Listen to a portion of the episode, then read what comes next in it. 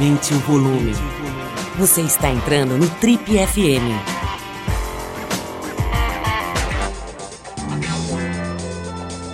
Esse é o Trip FM, o talk show da revista Trip, toda semana aqui na Educadora. Bom, quem acompanha o Trip FM sabe que volta e meia a gente visita um setor importantíssimo, fundamental do saber humano, que é a ciência, né? Em geral, aqui no Brasil, quando se fala em ciência, se descobre um setor bastante abandonado, pouquíssimo privilegiado e etc. Dessa vez, infelizmente, não é uma exceção à regra. A gente está falando de um dos grandes cientistas brasileiros que está radicado há mais de 23 anos nos Estados Unidos para que ele possa desempenhar bem a sua atividade profissional. Ele é biólogo, o nome dele é Luiz Rocha e ele se aventura nas profundezas, literalmente, dos oceanos, né? Ele faz mergulhos a 150 metros de profundidade para descobrir é, novas espécies de organismos, de animais que a humanidade simplesmente desconhece, que só vivem nessas profundidades. E é uma figura respeitadíssima no meio da biologia e no meio do mergulho, porque ele consegue é, conciliar essas duas ciências, esses dois saberes e produzir conhecimento é, inédito, né, original para a humanidade, para que a gente entenda melhor o planeta onde a gente, onde a gente está, né? Um planeta que está sofrendo muito pela nossa própria ação, né? Pela ação humana. É, vamos saber mais então sobre a vida desse cientista que vem da Paraíba, tem 49 anos de idade e que é um cara que literalmente mergulhou fundo na ciência e no conhecimento. Luiz Rocha, o nosso convidado de hoje aqui no Trip FM. Luiz, maior prazer te receber aqui no Trip FM. A gente estava curioso para te conhecer. Eu, como eu te falei um pouquinho antes da gravação, né? A gente gosta muito do oceano, a gente vive o mais perto possível do oceano já há muitos anos, né? E sabe os riscos que o oceano corre, né? Assim como todo o planeta aí nos últimos anos, nas últimas décadas, talvez nos últimos séculos, né? Da ameaça do tal do ser humano, né? essa espécie difícil de lidar, essa espécie difícil de entender. Mas a tua história é muito legal, né? Você é de João Pessoa, aqui na Paraíba, tá há mais de 23 anos já morando nos Estados Unidos, é um cientista, né? E super respeitado, premiado. Mas, enfim, um prazerzão estar com você. Eu vou querer muito te conhecer, conhecer um pouco mais da tua, da tua trajetória através do nosso papo aqui. Então, seja bem-vindo e muito obrigado pelo seu tempo. Muito obrigado. Prazer é meu, uma honra estar aqui. Eu lembro da revista em papel ainda na década de 90, quando eu estava lá em João Pessoa. Então, é um prazer. Pois é, você que é contemporâneo, contemporâneo não, conterrâneo do nosso querido Fabinho Gouveia, né? E de outros paraibanos geniais.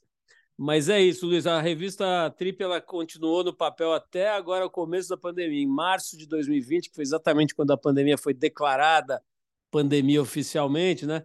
Foi exatamente a última edição que a gente fez de papel. De lá para cá, por razões pandêmicas e também pela mudança do mundo, né? Pela revolução digital, a gente foi de vez para o mundo digital e estamos firme e forte por lá. Depois eu quero até que você veja as nossas plataformas, Instagram da Trip e tudo mais. Mas é o seguinte, Luiz, me conta um pouco da sua vida, cara. Como é que você. Eu sei que você vivia mergulhando de snorkel lá nas lagoas e, e, e nos mares lá da Paraíba, que são lindíssimos. Aliás, é um dos lugares melhores do, do mundo para a prática de kitesurf também, de vários, enfim, vários esportes ligados às águas. Mas me conta um pouco, você era de uma família rica, pobre, mais ou menos. De onde você veio, Luiz? Família mais para pobre do que para mais ou menos. É, cresci sempre com dificuldade, mas o mar é, é de graça, né? É, é, é recreação para todo mundo. Então era diversão de fim de semana da família, era ir para a praia. E sempre cresci indo para a praia. E no começo, que eu não sabia mergulhar, não sabia nem nadar, eu gostava de ir nas poças de maré, ficar olhando os caranguejos, os bichinhos que tinham na poça de maré. Isso aí virou aquário, depois virou snorkel, depois virou mergulho e, e nunca consegui sair disso. Bom, o, o, fala um pouquinho sobre, sobre o ambiente de João Pessoa para a ciência, para os estudos, né? Porque você levou a sério né, a, a, a, ideia de estudar o oceano, né? Quer dizer, como você falou, começou nas lagoas de maré, que são aquelas lagoinhas que formam depois que, que o mar vaza, né? Fica aquela aguinha cheia de bichinho e tal. Você começou como criança ali fuçando ali, e hoje você é um dos mais respeitados cientistas aí que estudam o oceano.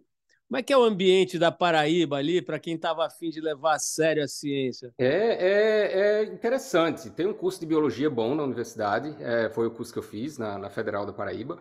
É, agora eu acho que até tem mais, tem um na, na, Estadual da Paraíba também, que na minha época não tinha. Mas é interessante que quando eu, eu cresci, eu tinha uns 10 ou 12 anos de idade, eu estava na sexta série, então acho que era 12 anos. É, não, na terceira série, era 9 anos de idade. E, e eu tive um professor de ciências que fez um experimento na aula com um aquário. Ele trouxe uns peixes e trocou, mudou, ficava mudando o pH da água, que é uma condição química da água, para ver como era a reação comportamental dos peixes quando mudava o pH da água. E eu fiquei tão interessado nesse experimento que ele falou: ah, você deveria ser um biólogo quando crescer. Pelos meus outros interesses que eu já tinha também, isso daí nunca saiu da minha cabeça. O pessoal da minha família, não, vá ser advogado, vá ser médico, que dá mais dinheiro. E eu falei, não, quero ser biólogo, quero ser biólogo, e, e acabei seguindo isso mesmo e, e, entrando na carreira e fazendo. O curso de biologia, como eu falei lá em João Pessoa, na Federal da Paraíba, é muito bom, e, e eu sempre tive muito suporte pela universidade para fazer o que eu queria em termos de pesquisa de biologia marinha, mergulhando. Eu sempre queria estar mergulhando também. Luiz, me fala um pouquinho da, dessa tua carreira como mergulhador, né? Porque quando você pensa em cientista, cara, em geral, por ignorância até, você imagina lá o cara naquela aquele estereótipo, né? O laboratório com os tubos de ensaio, umas pipetas e o cara com jaleco branco, né? O teu negócio está mais para neoprene do que para jaleco branco, né? Como é que é, cara, essa, essa, essas retas paralelas que se encontram aí do mergulho com a biologia? Com certeza. Então, eu acho que comigo o que o, o, a coisa que primeiro me impulsionou foi a curiosidade. Eu sempre queria saber o que é que estava embaixo da água, o que é que corria, como é que ele se comportava, quantas espécies havia, quantos tipos diferentes. Então eu comecei no snorkel e meu primeiro curso de mergulho que eu fiz foi o segundo curso de mergulho que foi oferecido na Paraíba, em 89. Tinha 15, 16 anos, fiz o segundo curso que foi oferecido na história do estado. E depois que eu fiz o curso, eu fiquei tão impressionado com a coisa, com o primeiro, a, a coisa do primeiro mergulho, que eu não queria mais sair da escola de mergulho, eu queria estar lá o tempo todo. Então, acabei tá sendo contratado como monitor da escola de mergulho, dive master. Fui dive master lá na escola de mergulho durante a, a década de 90 toda, que foi como eu consegui mergulhar muito, porque mergulho é uma atividade bastante cara e eu não tinha como estar mergulhando todo fim de semana com, com grana do próprio bolso. Então, eu, era dive master, eu tinha acesso ao equipamento de mergulho da escola, ficava mergulhando com a escola de mergulho o, o, o tempo todo. Mas, como o meu interesse em mergulho era muito grande e o meu interesse na, na fauna marinha era muito grande, eu acabei usando o mergulho como uma, um instrumento para estudar biologia marinha. É, um dos, dos, primeiros papers que eu fiz, coincidentemente, um dos primeiros trabalhos científicos que eu fiz, foi estudando a estrutura de comunidades de peixes que ocorrem nos naufrágios da Paraíba. Então, tem três naufrágios lá, que são os três pontos de mergulho mais famosos e o, que toda a escola de mergulho vai em João Pessoa, que é os naufrágios do Alice, Queimado e Alvarenga. E eu fiz censos visuais nesses, nesses naufrágios. É uma, uma, você coloca um transecto embaixo d'água e, e vai seguindo esse transecto e contando todas as espécies que estão próximas do transecto, um metro por, de um lado e um metro o outro. Então, você faz isso várias vezes para estudar como a comunidade da, da, daquele Recife é, é, composta, de quais espécies são, quais são as mais abundantes, quais são as mais raras. E com essa informação dá para você fazer um monte de, de, de estudos ecológicos bem interessantes. É, esse tipo de dado realmente não precisa de laboratório, não precisa de dialecto, precisa de matemática, precisa de estatística. É, na época que eu, que eu fiz esse estudo, computador era uma coisa assim incrível. Só tinha um na universidade e a gente tinha que marcar uma hora para ir lá ver o computador. Os programas de análise ecológica que eu tinha vindo, aqueles disquetes que você põe no computador para carregar o, o, o, programa. E hoje em dia eu continuo fazendo um pouco da mesma coisa, bem mais, obviamente, mas um pouco da mesma coisa. Acabou de sair um trabalho científico nosso agora num jornal bem eh, grande aí, que se chama Current Biology, e usando essas mesmas técnicas, só que num, num, em vez de estar comparando três é, é, naufrágios na, na, costa de João Pessoa, a gente comparou 14 localidades no mundo todo, é, também tanto no Oceano Pacífico quanto no Oceano Atlântico, é, usando, mas usando a mesma metodologia de transecto, é, só que fazendo muito mais transectos. A gente fez muito mais, mais de mil transectos e como a gente, como você é, falou no, no, começo, não só de, de Recife raso, mas até 150 metros de profundidade. Luiz, é, antes de, eu quero mergulhar com você nessa profundidade toda, mas antes eu estava pensando aqui, Você falou que a sua família não era não era abastada, né? Pelo contrário, era mais para pobre, como você falou, né? Eu, eu fico imaginando, cara, na época que você resolveu estudar biologia, que deve ter tido um certo um certo questionamento, né, cara? Assim, ser cientista no Brasil costuma ser uma roubada, né, cara? Essa aqui é a infeliz realidade, né? O cientista aqui trabalha sem condição, sem dinheiro, sem dotação orçamentária, sem bolsa. É complicado. Tem coisas legais, tem lá o CNPq, tem coisas que funcionam, mas é sempre precário. Eu já entrevistei muita gente da ciência e é sempre assim uma coisa sofrida. Basta dizer o êxodo de talentos como você, né, que vão encontrar fora do Brasil a condição para exercer a sua profissão. Mas a pergunta é a seguinte: seu pai, sua mãe, cara, seus irmãos, sei lá, a turma toda, não achou que você devia fazer alguma coisa que desse mais dinheiro do que estudar biologia?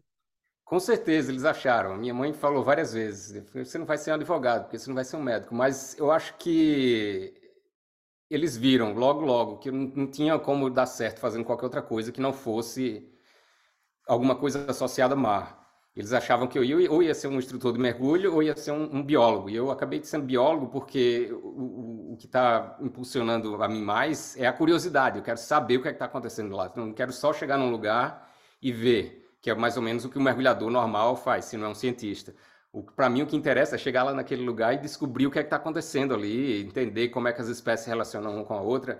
Então eu não pensava em outra coisa, não falava outra coisa. Eu lembro de, de quando eu era adolescente, antes de ser adolescente, até 12, 13 anos de idade, ficar acordado a, até tarde é, assistindo Globo Repórter daquela, daquela série de Cousteau na Amazônia, da primeira vez que passou, que eles dividiram em, em 10 episódios na sexta-feira à noite, com uma hora cada, eu acho, com Cousteau da Amazônia. E eu falava para minha mãe, não, eu quero ficar acordado para assistir Cousteau na Amazônia. E, então, desde de, 8, 9, 10 anos de idade fazendo isso, acho que a pessoa esquece logo, logo de tentar me fazer é, é, ter interesse em qualquer outra coisa que não seja biologia e conservação. Sempre fui muito interessado em, em preservação da natureza também. Agora, o, o, o Luiz, eu estava pensando aqui que a gente está falando só da biologia como sendo uma ciência, né? E o mergulho é uma outra ciência, né, cara? É um negócio muito sério, muito complexo, que envolve conhecimento da, da biologia, da biomecânica do, do, organismo humano, da fisiologia humana, né, de como ela funciona em condições completamente adversas à condição normal, né, do funcionamento do organismo humano. E tem toda uma ciência mesmo por trás. Outro dia eu tive a, a, a, o privilégio, por exemplo, de conversar com o Milton Marinho, que é um grande mergulhador e é o consultor de qualidade da PAD aqui no Brasil, né, que é a associação mais importante, né, de regulação do mergulho no mundo inteiro. Né? E a gente estava conversando sobre isso, né? sobre a, a sofisticação dessa ciência, desse conhecimento, né? o nível que isso chegou hoje, o quanto se o quanto se prepara os professores, né, os dive masters para poder ensinar as pessoas, o cuidado com isso e, e até o risco que isso carrega, né? Me fala um pouco, cara, como é que é essa coisa de mergulhar em altas profundidades, né? Por exemplo, esse trabalho que você tem nos rifes profundos lá nas Maldivas, né? Em que você realmente desce a 150 metros. Né? Como é que é isso, cara? Que preparação precisa ter? Como é que o corpo humano funciona numa profundidade tão grande? Me conta um pouco desse lado específico do teu trabalho, que é dominar a ciência do mergulho. Então, em termos, em termos de, de, de equipamento, mergulhar profundo, e profundo que eu digo, é, é, realmente profundo, que é o mergulho que a gente faz 150 metros. Às vezes, quando você fala com um mergulhador normal, um mergulho profundo, o pessoal acha 40 metros, 45 metros, que isso é um mergulho profundo para uma pessoa que tem um, um, um, curso de mergulho avançado até. Mas o tipo de mergulho que eu faço vai além disso, é um tipo de mergulho que se chama mergulho técnico. Eu uso um aparelho que chama rebreather, que ele recircula o, o gás que você está respirando, para não gastar hélio, porque a gente não respira ar nessa profundidade. É, a profundidade é tão grande que você não pode respirar ar, porque o nitrogênio e o oxigênio, ele tem eles, os dois gases que são a maioria da, da atmosfera. A atmosfera é, é 20% oxigênio e 79% nitrogênio.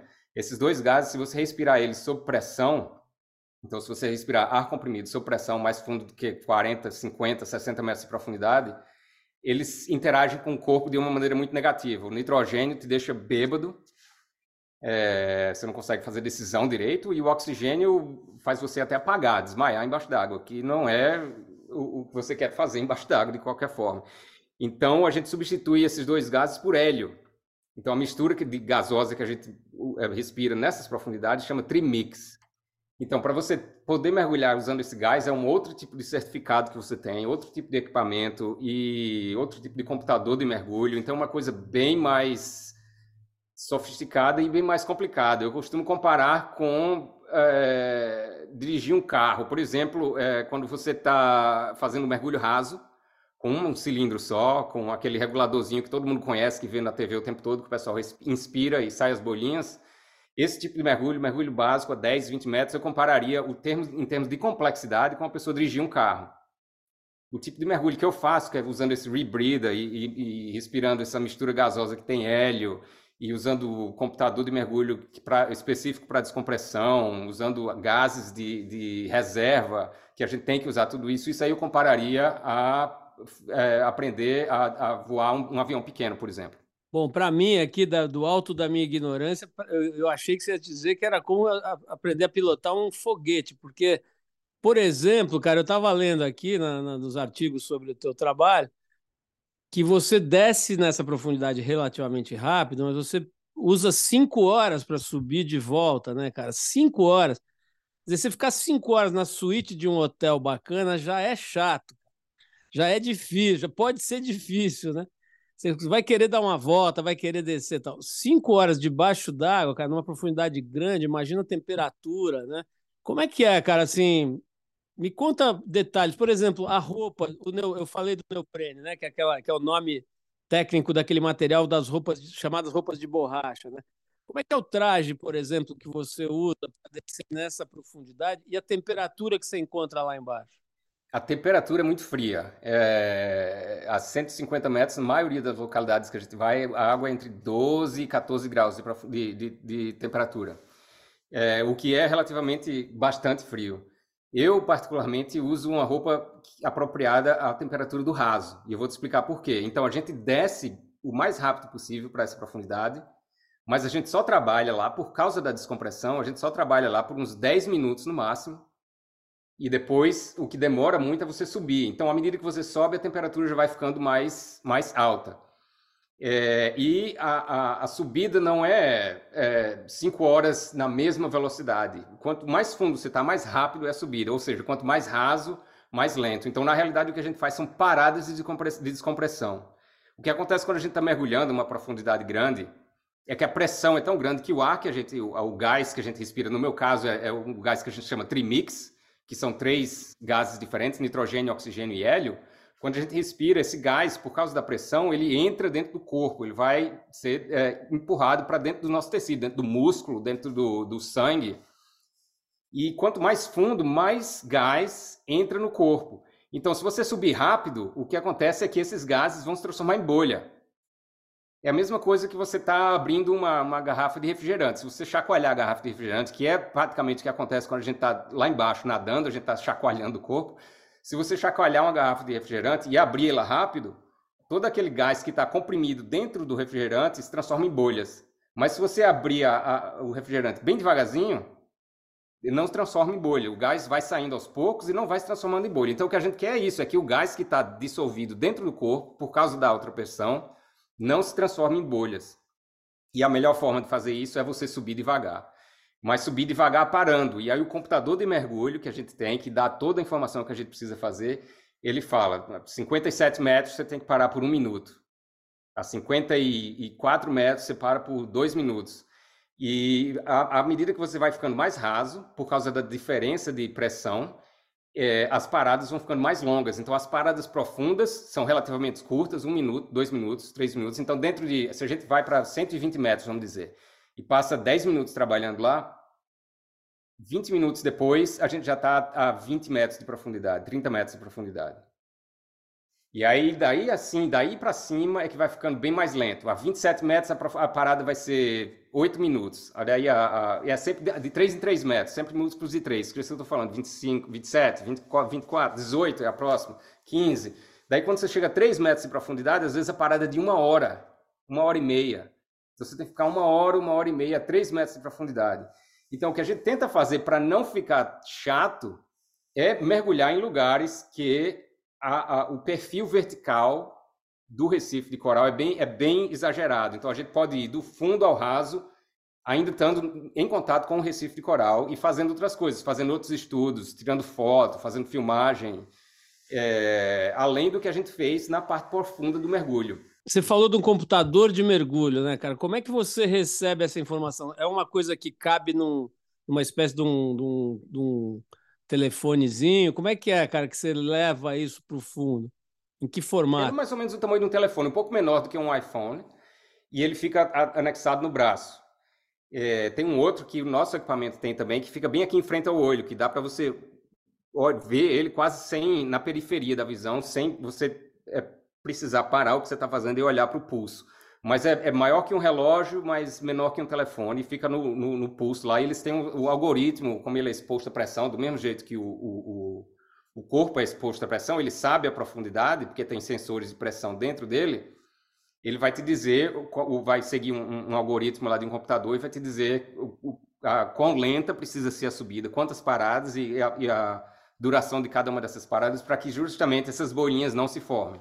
Bom, como você não está falando de aventura e sim de ciência, eu fico imaginando como é que é o backup, né? Porque como todo equipamento pode falhar, né, cara? Imagina você lá na uh, chegando na, nos 120 metros e desaparece a imagem, né? Tipo, acabou a bateria do iPhone. Como é que você faz, cara? Qual é o backup? Como é que vocês lidam com essa hipótese? Existe essa hipótese? Existe, por sinal, já aconteceu comigo, de, a, a, toda a informação do computador desaparecer porque a bateria acabou. É, todos os mergulhadores do nosso time, e a, todo mundo que mergulha nessa profundidade, a gente sempre mergulha com dois computadores. Na maioria das vezes, os dois computadores é um, vem um num pulso e outro no outro, então é como se você tivesse com dois relógios. É, no nosso caso, o que a gente usa é um que fica bem em frente aqui do olho, que você não precisa se distrair muito para olhar para ele. Você olha em frente à máscara, ele já está ali, já você vê toda, toda a informação, que é uma coisa bem. um aspecto até de segurança bem legal, porque é, às vezes a gente se distrai quando está olhando para um peixe, quando está tirando uma foto e não olha para o computador no pulso. Mas esse aqui perto da máscara é impossível de ignorar. E eles são completamente independentes um do outro. Então, se um falha, o outro está lá e você pode seguir o outro. Cara, vou te fazer uma pergunta que é meio de leigão, meio. Mas eu acho que é uma curiosidade que todo mundo tem, que é o seguinte: digamos que você não, não tenha o conhecimento que vocês detêm e faça um mergulho a 150 metros, voltando numa velocidade lenta, mas não ideal. O que, que acontece? É mais ou menos o que acontece com uma garrafa PET dando uma boa chacoalhada na hora do almoço no calor. Quer dizer, o cara vai morrer na hora, é isso? Dependendo da velocidade, vai. Se, se você for a 150 metros, passar 10 minutos, e você subir direto para a superfície, na mesma velocidade que um mergulhador do raso sobe, é, chegar na superfície e morrer. Não tem, não tem escapatória.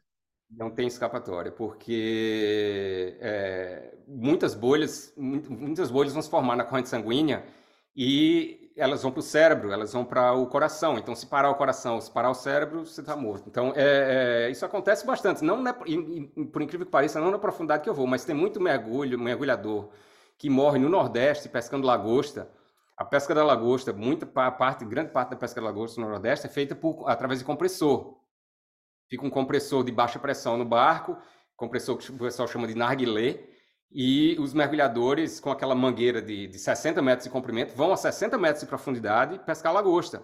E quando eles sobem, eles sobem direto. Então, 60 metros não é 150. Então, se você subir direto de 60 metros para a superfície, às vezes você sobrevive e tal, mas as câmaras de descompressão, se acontecer um acidente de mergulho, a única forma de você tratar isso é numa câmara de descompressão, que é uma, uma câmara, um cilindrão bem grande de aço que você põe o mergulhador lá dentro e pressuriza, pressuriza de novo para as bolhas que estão grandes voltarem a ser pequenas.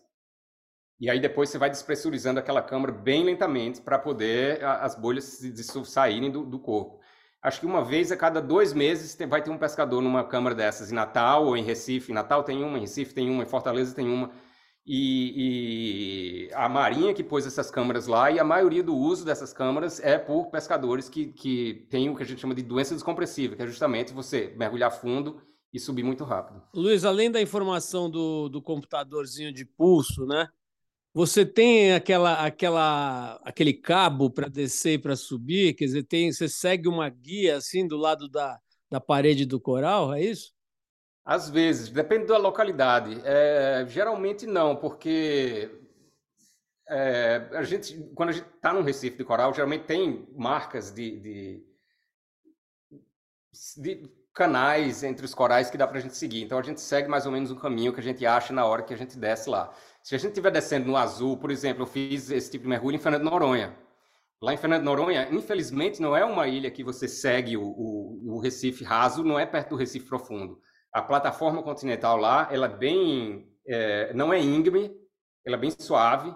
Então, quer dizer, para você chegar de, de 3 metros de profundidade, que é a nossa parada mais rasa, para 120 metros, que é a profundidade do mergulho, são mais de 3 milhas de distância, quase 6 quilômetros. Não dá para você nadar isso de volta. Então, lá a gente põe um cabo, desce pelo cabo e tenta subir pelo cabo. Mas aí, subindo pelo cabo, a única coisa que você vê é o cabo, você fica segurando a corda lá o tempo todo, aí é muito chato. Então, esses mergulhos em Noronha, apesar de a gente ter ido bem fundo, a gente tentou ficar menos tempo no fundo, porque a gente queria sair da água mais rápido. Eu não fiz, acho que o mergulho mais longo que a gente fez em Noronha foi três horas e meia, e mesmo assim, uma chatice total e completa, porque foram 15 minutos de, de trabalho e três horas de subida. A subida, nesse caso, é só olhando o mar azul, mais nada ao redor. Luiz, a gente aqui no Brasil está acostumado a ver formas de vida inexplicáveis e muito estranhas, né? Só ir para Brasília, por exemplo, você já vê várias ali no Congresso, né? Aquelas, aqueles, aqueles animais que você olha e fala assim, do que, de onde veio, do, do que se alimenta, né? O que quer dizer essa forma de vida? Mas as que você encontra são muito mais interessantes e, e muito mais bonitas também, né? Eu estava vendo aí as, uh, os peixes, enfim, os animais marinhos que você foi encontrando, foi descobrindo. Eu não sei se a palavra é descobrir, catalogar e tal. O fato é que tem animal que a humanidade não sabia que existia, você foi lá, conheceu, trocou uma ideia, conversou, pegou o telefone, tirou foto, né? Me conta um pouco, cara, como é que é? Como é que é essa emoção, sei lá, essa sensação, essa realização profissional de ver uma forma de vida que a humanidade não conhecia pela primeira vez, né, cara? É quase como, sei lá, pisar em Marte, é isso? É pior que é, cara, é isso mesmo. E é, é incrivelmente me satisfaz demais. Acho que é a coisa que mais me satisfaz no meu trabalho é descobrir essas coisas. E por incrível que pareça, profissionalmente, para mim, o, o, valor é muito pequeno. Porque a ciência hoje em dia não valoriza é, a taxonomia que é a descoberta e a, e a descrição de espécies. E você falou uma coisa interessante no começo, é, tem uma diferença entre descobrir e catalogar. É, a, a, em muitos casos, quando você vai para você acha uma espécie nova, que o pessoal chama de espécie nova, é uma espécie, por exemplo, você vai no Amazônia, em algum lugar, e você acha uma espécie de árvore nova. É uma espécie nova para a ciência, mas a tribo indígena que morava lá naquele local já conhecia essa árvore há milhares de anos. Então, na realidade, não é uma nova descoberta, é só uma descoberta nova para a ciência, e nesse caso foi dado um nome científico pela primeira vez. Então, isso aí seria mais a, a catalogar do que descobrir. No meu caso, como esses lugares que eu mergulho, ninguém nunca mergulhou na vida, realmente aí eu, eu tenho certeza que é descobrir, porque a gente traz coisas assim que ninguém nunca viu. É, porque mesmo tem pescadores nas Maldivas, tem pescadores em todos os lugares que eu vou. Mas os peixes, em geral, os peixes que a gente descobre, eles são peixes pequenos que não são pescados facilmente por anzol. Então, quando o peixe não é pescado, você não, não tem como pescar pela superfície, não tem como descobrir de nenhuma forma que não seja mergulhar a essa profundidade. E o único grupo que está mergulhando a essa profundidade é o nosso hoje em dia. Ô, Luiz, que, quais foram os animais que você descobriu, então? Assim, não foi um só, né? Não, foram vários. A primeira espécie que eu descobri foi em João Pessoa. Foi, na realidade, não foi, não foi uma descoberta, foi só uma catalogação é, porque era muito, é uma espécie que era muito pescada, o pessoal chama, tem tinha um nome comum antes de eu colocar o nome científico nela, o pessoal chamava de Xira Amarelo. Os pescadores locais lá da Paraíba já conheciam ela há centenas de anos, mas ela não tinha um nome científico. E a gente descobriu que ela não tinha um nome científico por pesquisas feitas na ciência. A gente olha todos os nomes científicos disponíveis para peixe que parece com aquele, é, simplificando o processo, que é um pouquinho mais complicado que isso. É, senão meus colegas taxônomos vão, vão, me matar, vão dizer, porque é, não é tão fácil, não é tão fácil assim. Às vezes a gente tem que sequenciar o DNA, tem que fazer várias medidas morfológicas, contar escama, contar raio, é, para determinar que é uma espécie nova. Mas nesse caso, é, a gente determinou que era uma espécie nova, que não tinha nome científico, mas era conhecida pelos pescadores locais já. É, quando a gente foi, bem mais recentemente, em 2017, a gente foi no arquipélago de São Pedro e São Paulo, aí no Brasil, e a gente descobriu uma espécie completamente nova, que a gente colocou o nome de Tossanoides Afrodite. Depois se procura aí online, tem um vídeo da gente capturando ela, que tem um tubarãozão assim, em cima da cabeça da gente.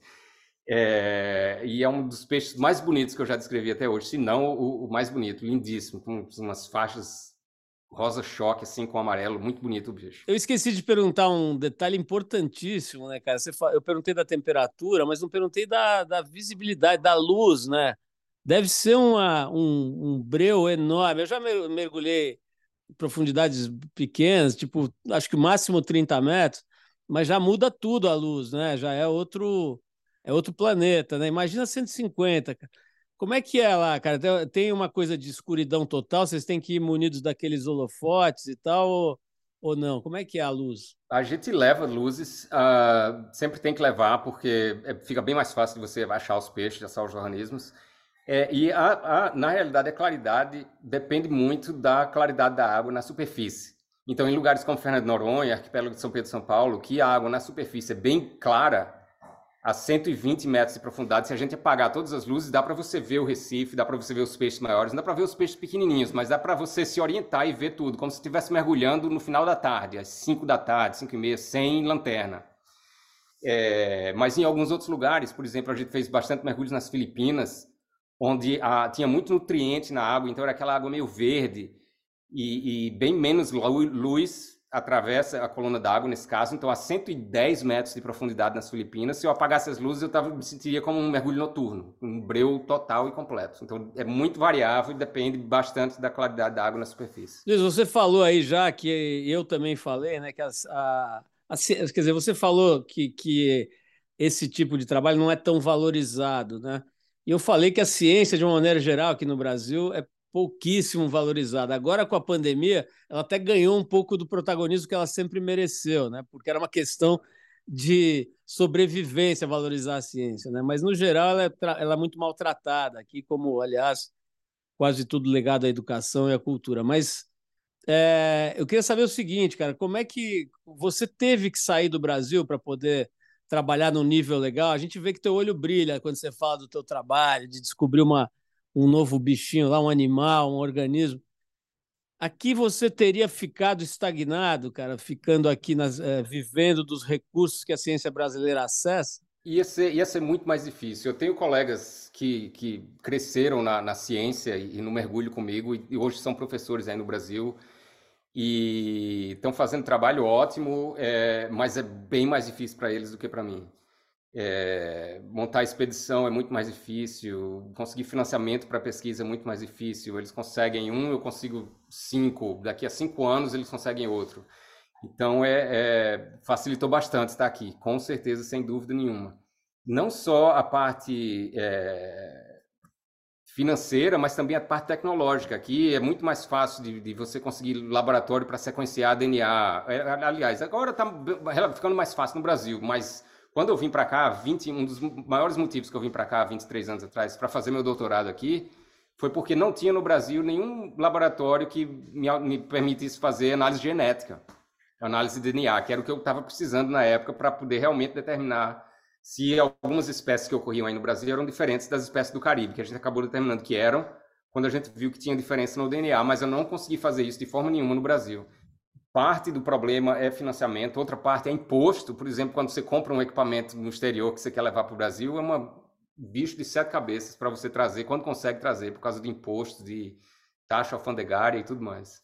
Luiz, você mencionou aqui agora há pouco que você estava numa dessas, desses mergulhos que a foto tem um tubarão enorme em cima. Né? Essa é outra curiosidade do leigo, digamos assim, né? O Tubarão tem toda essa mística, né? Forjada pelo cinema e pela mídia e tal.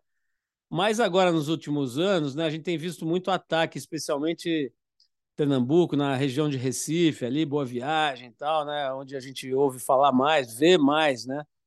Uh, ataques fatais, inclusive, tudo.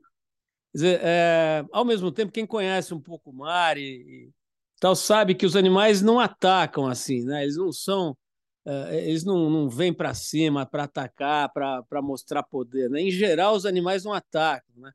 Como é que é, cara? Você conhece pô, literalmente em profundidade esse assunto. É, como é que é, cara? O que, que, o que, que a gente pode, o que, que a gente precisa saber sobre os tubarões, por exemplo? Né? Que bicho é esse? É, é um medo quase totalmente irracional.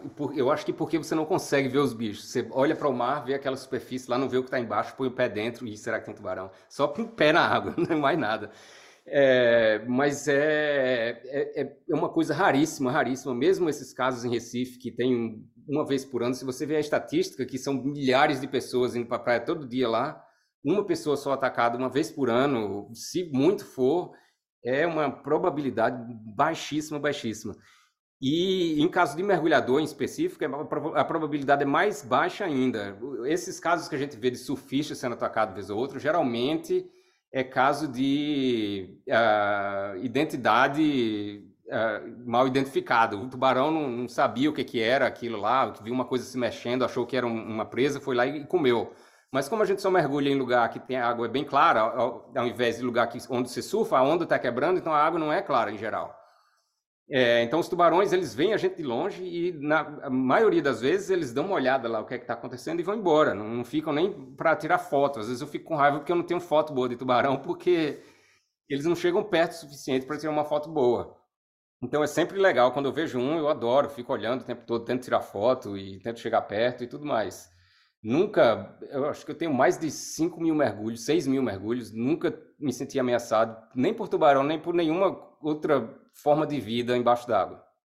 Meus problemas, poucos que eu tive, foram só relacionados a equipamento e a coisa de mergulho, não a, a, a fauna marinha. Ô, Luiz, falando, voltando a falar sobre o reconhecimento da profissão, do teu trabalho e tal, é, em 2021 você recebeu um prêmio importante, né? não só importante como honraria, mas também como do ponto de vista material. Né? Se, se eu não estou enganado, você recebeu 200 mil francos suíços, que pelas contas aqui, grosso modo, é mais ou menos 1 milhão e 100 mil reais, né? bastante dinheiro.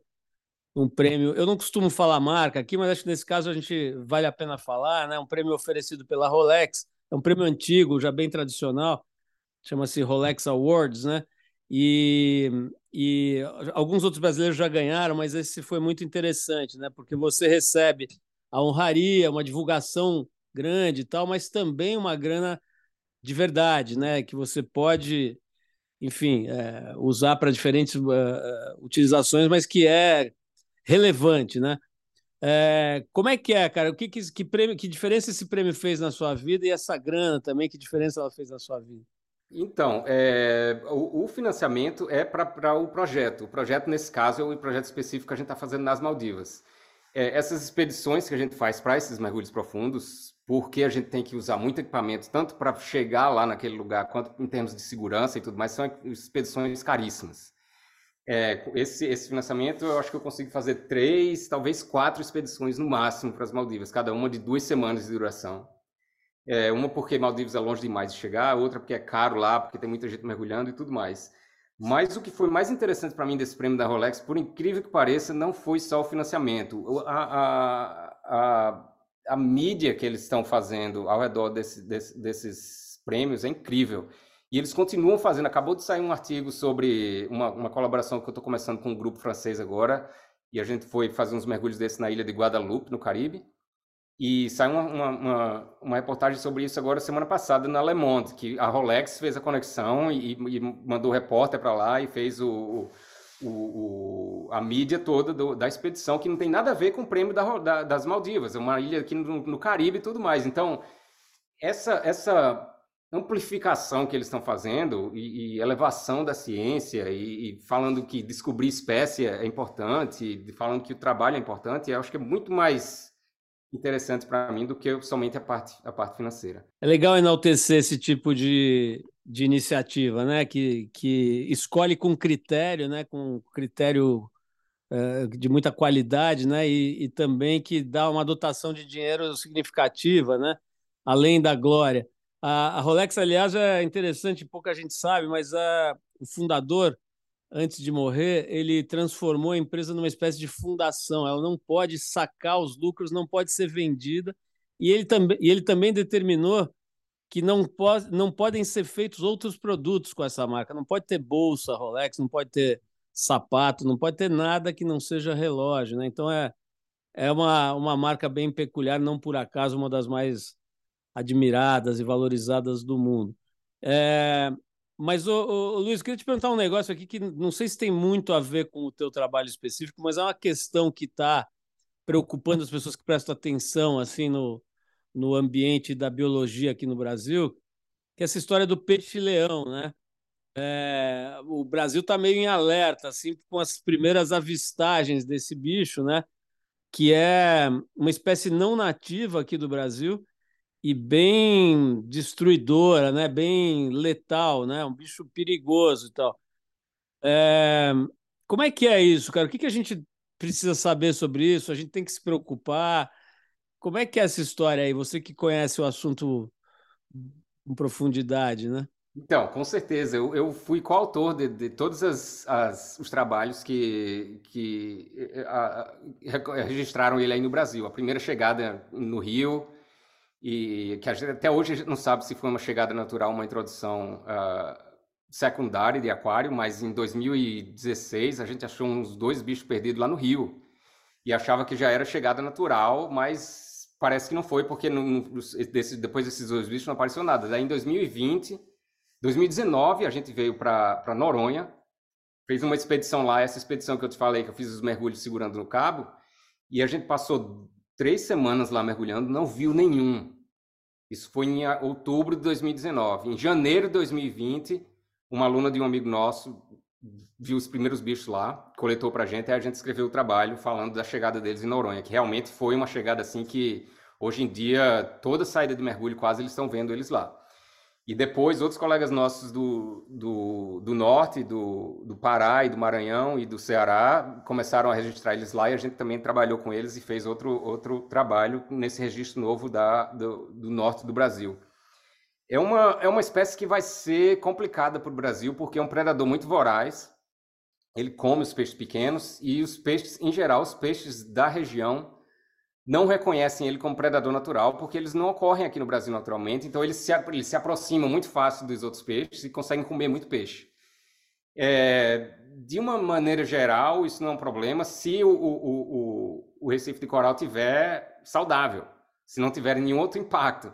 Mas a gente sabe que esse não é o caso, que tem muitos impactos aí em Recife de Coral, que tem muitas áreas que são sobrepescadas, tem muitas áreas que tem muita poluição, tem muitas áreas que a água quente está matando os corais. Então, quando é um, um recife de coral que já está estressado e você adiciona uma espécie predadora assim que não é nativa, pode dar problema até de, em casos extremos, de chegar a extinguir alguma espécie. No Brasil, mais especificamente, o, o que está me preocupando mais, o que está preocupando mais todo mundo que, que estuda peixe-leão, é, é a chegada dele nas ilhas. Em Fernando Noronha, eu acho que não vai ter muito problema, porque Fernando Noronha é o lugar mais mergulhado do Brasil.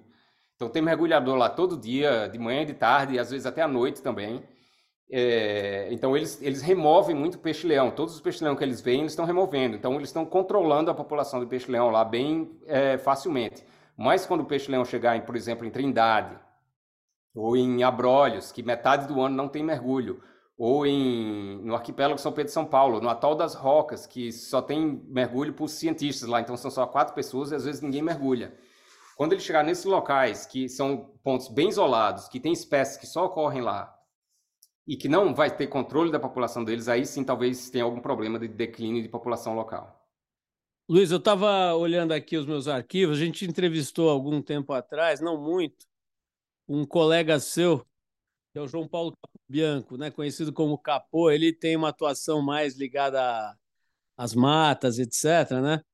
Mas nesse momento está até auxiliando a Marina lá no Ministério, a Marina Silva e tudo, uma atuação bastante presente na tentativa de preservação ambiental, né? E ele deu um depoimento assim que foi marcante aqui para nós, de, especialmente vindo de alguém que tem aí, sei lá, perto de 50 anos de, trabalho nessa nesse campo. Né? Ele disse o seguinte: olha, cara, eu continuo trabalhando com unhas e dentes, mas eu sinceramente acho que já foi, já passou o ponto de não retorno, assim, né? Já estamos entregues à própria sorte, o negócio vai mal e não tem muita solução.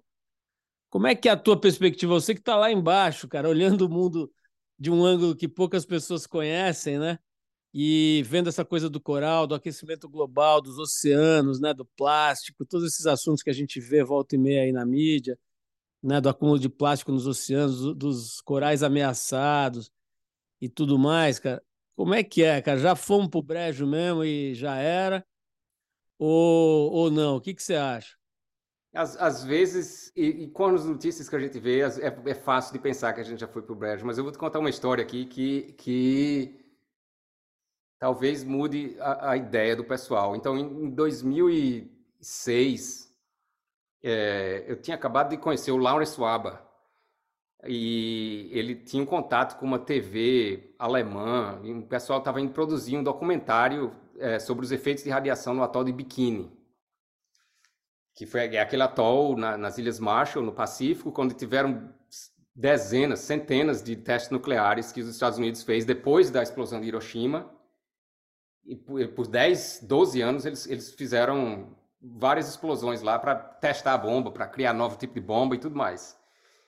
E como tá, era tudo pago e tal, eu falei, ah, não, vou na hora. fui para essa expedição para o atol do Biquíni. E um dos lugares que eu mergulhei lá foi uma milha de distância, então, sei lá, dois, três quilômetros de distância, bem pertinho da cratera da, da, explosão Bravo. Essa explosão Bravo é a maior explosão atômica já feita por seres humanos. É, é mil vezes mais potente do que Hiroshima. É, depois, tanto que essa foi a última bomba que eles explodiram lá em Bikini, foi em 1954. E eles não explodiram mais nenhuma porque eles estavam com medo de destruir o planeta todo. Por incrível que pareça, os americanos pararam de explodir porque eles, foi tão inesperada a força da bomba que eles falaram: não, a gente não precisa mais nada além disso, chega. Deixou uma cratera que é tipo 4 quilômetros de, de, diâmetro, um, um, buraco no Recife de Coral, gigante. Eu mergulhei a 2 quilômetros dessa cratera, do lado de fora do atol, e eu vi um dos recifes de coral mais saudáveis que eu já vi na vida. Com dezenas de tubarões, com coral vivo em todo lugar que eu olhava, nada, nenhuma doença, nada morto, uma comunidade de peixe fantástica. A única coisa que foi necessário para isso acontecer foi ficar 50 anos sem ninguém ir lá. Depois dessa explosão, tinha tanta radiação na, na, na, ilha que eh, foi, ficou fora dos limites. Nenhum humano era é permitido na ilha. Até hoje tem uma população bem pequena lá, só são dois ou três, e eles têm que ficar não pode passar mais que dois meses lá, porque acumula muita radiação. É, mas 50 anos foi suficiente para recuperar esse, esse Recife de Coral de uma forma assim espetacular. Então eu acho que, com certeza, a gente ainda está destruindo o planeta muito mais do que a gente deveria, mas a gente sabe qual é a solução. A gente tem o, o poder de fazer a solução, só basta querer. Então, na hora que a gente quiser parar de destruir a natureza, a gente consegue. Então, é isso que me dá esperança para o futuro. É saber que se a gente, como espécie, decidir conviver com a natureza como parceiro, em vez de, de só fornecer recurso, a gente consegue fazer de uma maneira mais harmoniosa, eu não tenho dúvida nenhuma. Bom, ouvindo essa sua história, não sei se eu fico com mais esperança ou com menos esperança, porque a solução para esse para esse atol aí, para esse coral, foi afastar os seres humanos das redondezas, né? Então, acho que essa talvez seja a única solução, né? Eliminar essa espécie específica, aí todo o resto vai dar certo. Né? Então, às vezes a solução é essa, às vezes é outra. Por exemplo, é, tem dois casos, acho que os dois melhores lugares que eu já mergulhei no Brasil foram Atol das Rocas e Fernando Noronha. Atol das Rocas é uma reserva biológica, ninguém vai lá, totalmente fora do alcance humano. São só quatro cientistas que ficam praticamente acampados lá, não tem população, não tem cidade, não tem nada. A fauna de lá, a quantidade de peixes, para mim é indistinguível do que a gente vê em Fernando Noronha, que é um parque nacional que tem 2 mil pessoas morando na ilha, que tem 5 mil pessoas, 25 mil turistas, sei lá quantos por ano, indo na ilha. Então, dá para conviver com o humano. O, o, a, a chave é você saber a solução certa para o lugar certo. Para alguns lugares, com certeza, vai ser fechar a cerca e não deixar ninguém entrar por 50 anos. Para outros lugares vai ser, não vamos pescar essa espécie, vamos pescar aquela outra. Para outros lugares vai ser, vamos pescar só o peixe que tenha mais do que 50 centímetros. Então vai ser a solução certa para o lugar certo. Quando a gente começar a aplicar isso, que é, a gente sabe, porque com ciência é muito fácil você saber isso. O problema é, é o, a vontade política de fazer, né? Você chegar lá para o pescador e dizer, não, você não pode pescar mais se não tiver com menos de 50 centímetros. É, mas quando a gente decidir fazer, a gente consegue. Luiz, eu fico pensando, por exemplo, você falou bastante, né, num um dos seus uh, trabalhos mais uh, visíveis, né, é, foi justamente na, no arquipélago das Maldivas, nesse país que eu tive o privilégio de conhecer, de ir algumas vezes para surfar, né, que é maravilhoso em todos os aspectos, mas que está desaparecendo, né? Assim, boa parte do território nacional fica abaixo do nível do mar. E aí a situação lá é, é concreta, né? Os, os, pedaços das ilhas estão indo embora. Dizer, um lugar como esse, por exemplo, já passou do ponto e a gente tem que ir antes que acabe? É uma pergunta interessante. Eu acho que não. Eu acho que não. Eu acho que se a gente conseguir diminuir a velocidade de aquecimento do planeta, os corais conseguem, porque as ilhas nas Maldivas, elas são feitas, a areia das ilhas, por incrível que pareça, é um, um fato interessante aqui, como isso é sexta-noite, todo mundo deve estar tomando uma, aí você marca isso para falar, na pra próxima vez que você estiver tendo um jantar na casa da sogra e tal, aí aquela areia branquíssima, lindíssima das ilhas das Maldivas, é cocô de peixe papagaio. Os peixes papagaio, eles comem os corais, digerem o coral e, e, o cocô deles é areia, que é coral digerido, a parte que eles conseguem absorver como nutriente, eles, eles absorvem, mas o coral, como eles com, comem o coral, eles comem o esqueleto do coral também. Então eles pulverizam aquilo ali e o cocô deles vira areia. E aquele, aquela areia é o que faz as ilhas. Então, é o coral que faz as ilhas. Então, se o coral cresce e tem peixe, peixe papagaio comendo coral, vai ter ilha. Então, se a gente diminuir a velocidade que esse planeta está aquecendo, se a gente tentar diminuir e os corais continuarem crescendo, as ilhas vão continuar lá. Mas se a gente continuar aquecendo o planeta do jeito que está e, e, os corais não conseguirem crescer tão rápido quanto o aumento do nível do mar, aí vai tudo para o brejo mesmo. Pô, que privilégio conhecer ciência né? e, e poder ter acesso para nós aqui ao seu conhecimento. Né? Eu não tinha a menor ideia de que as Maldivas fosse uma merda. Né? Isso que você acabou de falar. Pois é. Eu sempre falei o oposto. Né? Mas é muito interessante. Ô, ô, ô, Luiz, eu vou ter que encerrar, apesar do papo ser deslumbrante aqui, delicioso. É, quero te fazer uma pergunta mais prosaica um pouco. Você é um cara que está há mais de 20 anos morando nos Estados Unidos, né? É um bom tempo aí na região de São Francisco, que é uma das regiões mais legais dos Estados Unidos, né? Todo mundo fica olhando fotos e vendo a ponte, vendo a Bahia e a história toda do Al Capone preso ali e tal enfim, tem toda uma magia, né? É, me dá uma dica aí, cara. Quem, se eu for a próxima vez que eu for para São Francisco, me fala aí três coisas que eu não posso deixar de fazer ali, que você, como local já hoje, né? Você indica, cara. Me dá três dicas aí. Bom, uma vai, vai ser o lugar que eu trabalho, obviamente, né? A California Academy of Sciences é um, é um museu de história natural, mas tem uma parte lindíssima de, de exposição pública e é situada no parque que chama Golden Gate Park, que é maior do que o Central Park em Nova York. O pessoal acha que o Central Park é o maior parque urbano dos Estados Unidos. Não é não, o Golden Gate é maior que o Central Park. É... A ponte, obviamente, Golden Gate, você não pode deixar de ver. E dá uma velejada na Bahia, é, na Bahia de São Francisco. Tem, é muito vento aqui. Se, se topar e se gostar de água fria também, dar um kitesurf, que aqui é muito popular também, esses esportes de vela todos, porque venta muito aqui, é, são muito populares. E aproveita, já que você vai estar na Bahia, para alinhar o atrás e ver como é que, é, virou um museu hoje em dia, não é uma prisão mais, então é um, é um dos passeios também imperdíveis se, para qualquer pessoa que vem em São Francisco. Pô, essa eu reforço aí, realmente é muito legal. Eu fui duas vezes já ver o, o esse museu, né, que virou a, a penitenciária lá de Alcatraz e é incrível, né? Como tem uh, objetos e, e, lugares preservados, né? Então você vê realmente como é que era a vida ali naquela ilha lá, é, da qual não se conseguia fugir. É, Luiz, uma coisa que eu me, me, esqueci de perguntar, você falou agora do kitesurf, por exemplo, eu pensei, né? Para esse trabalho que você faz, cara, esses mergulhos aí profundos e tudo, além da, do conhecimento científico grande, dos equipamentos e tudo, imagino que seja necessário um trabalho físico também, né? Você ficar cinco horas debaixo d'água, cara, eu pô, tenho uma ideia do que seja isso em termos de desgaste, né? No frio, na troca de calor ali, o corpo sofre, né? Que, que você faz, cara? Como é que é a tua preparação física? O que, que você faz para para continuar? Você está com 49, né? ainda é relativamente jovem, mas não é mais um adolescente. Como é que é a tua, o teu cuidado físico?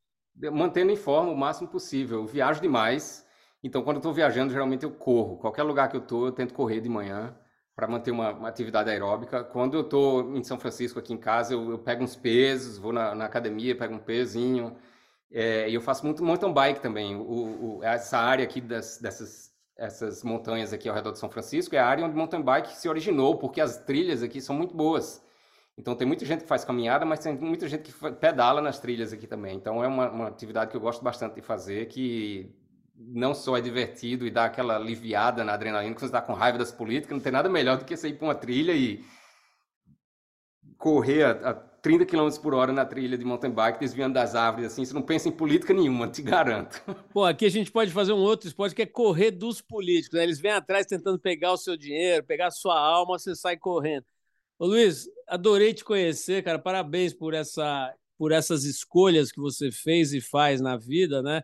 Principalmente por escolher mergulhar na ciência, literalmente, né, cara? A gente está é, colhendo os frutos do teu trabalho aí, quer dizer, as pessoas que estão aí tentando lidar com, a, com essa, esse derretimento do mundo, né? Tem na ciência a sua grande esperança, né? Então é legal ver é, pessoas como você que levam isso a sério, né? E conseguem é, produzir ciência original, né, cara? Pô, você encontrar espécies de vida que a humanidade não sabia que existia é realmente algo muito especial, né? Então, quero te dar os parabéns, te agradecer de novo pelo papo, pelo tempo. Obrigado, Luiz. Eu que agradeço.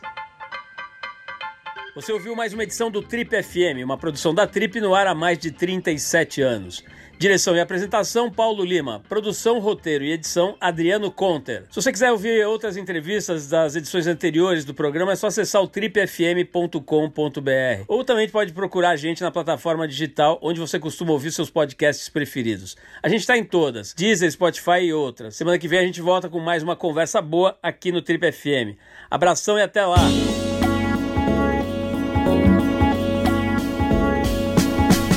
Você ouviu Trip FM.